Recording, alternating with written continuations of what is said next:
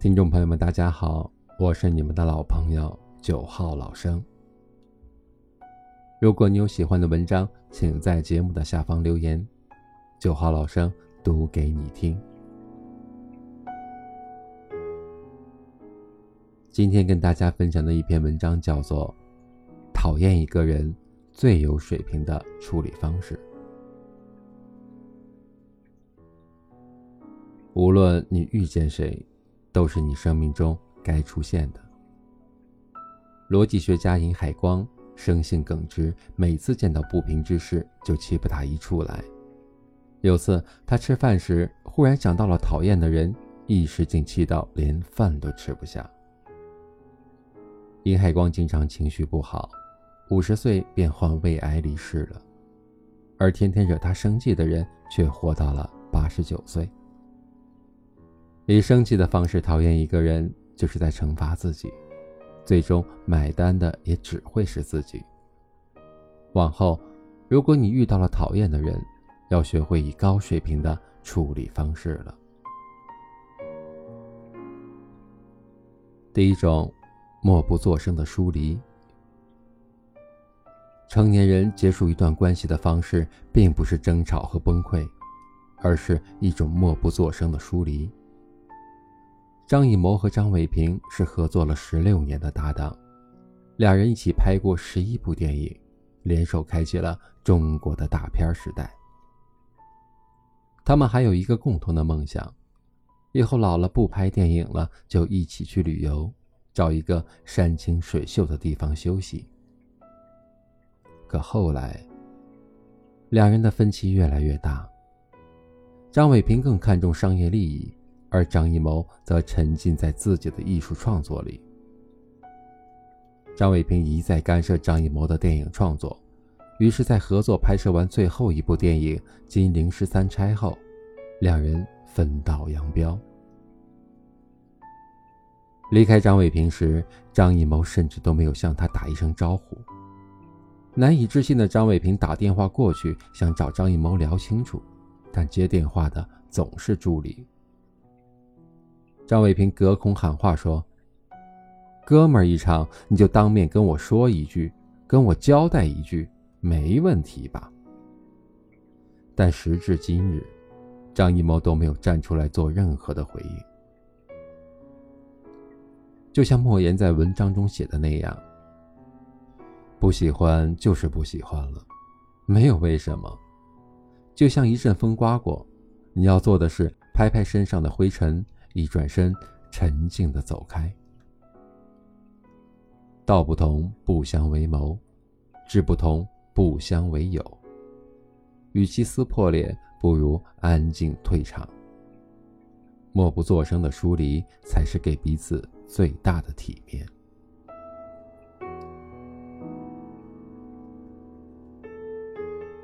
第二种，永远不要说他的坏话。李敖经常在各种场合痛骂曾经的朋友余光中，说他是马屁诗人。在凤凰卫视《李敖有话说》中，李敖也总把余光中称为骗子，说他有严重的人格问题，文学水平也比自己差很多。作家流沙河站出来替余光中鸣不平，但余光中从不反击，一直沉默。有人就问余光中。李敖天天找你茬骂你，你却从不回应，这是为什么？余光中的回答很妙。李敖天天骂我，说明他的生活不能没有我；而我不搭理他，证明我的生活可以没有他。生活中很多人遇到看不惯的人，就人前人后的说别人的坏话，企图让所有人都认同自己的看法。但其实，无论你说什么，都改变不了别人，反而还会让自己变得一身戾气，惹人厌恶。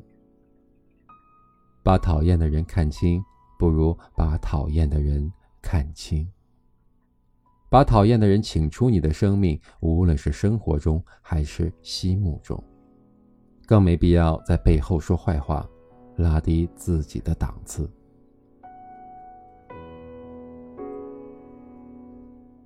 第三种，努力走向更高的圈层。看过这样一段话：这个世界上有很多坏人、可怕的人、脑子不正常的人。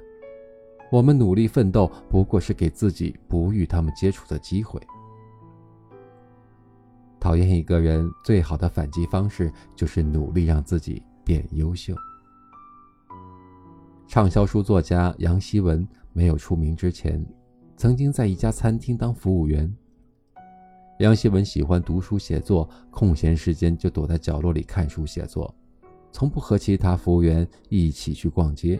讨论时下最流行的衣服，久而久之，他就被一同打工的姑娘们排斥孤立了。下班后，他准备去图书馆看书，老板娘也会充满讽刺地说：“就你还看书呢？”但嘲讽并没有让他停止努力，反而变成了他向上生长的动力。他读了近二百本书。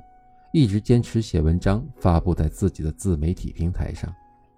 后来机缘巧合下，他的文字被一家出版社看中，帮他出了第一本书。他也终于靠自己的努力，远离了那些让自己憎恨的人。后来，杨希文在书中写道：“努力从不是为了证明自己努力，而是为了拥有更好的生活。”能够保持持续向上的目标，生活才会是一部进化史。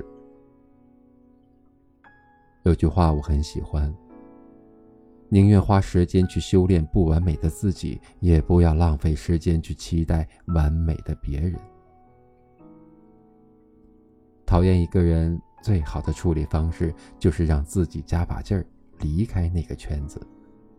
当你变强大了，你讨厌的人。连背影都消失了。最后给大家分享一段我很喜欢的话：无论你遇见谁，都是你生命中该出现的，都有原因，都能为你上一课。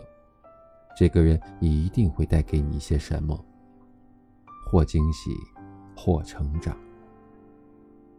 有些人的存在是让我们感受到生活的美好，而有些人的存在是用来考验我们、磨练我们的韧性，使我们成长。往后余生，把一切遇见当成养分，时刻向上生长。就这样默默离开，假装。我是九号老生，每晚八点。在这里等你。寂寞掩埋，其实不意外。学习闷着来自我伤害，就这样默默离开。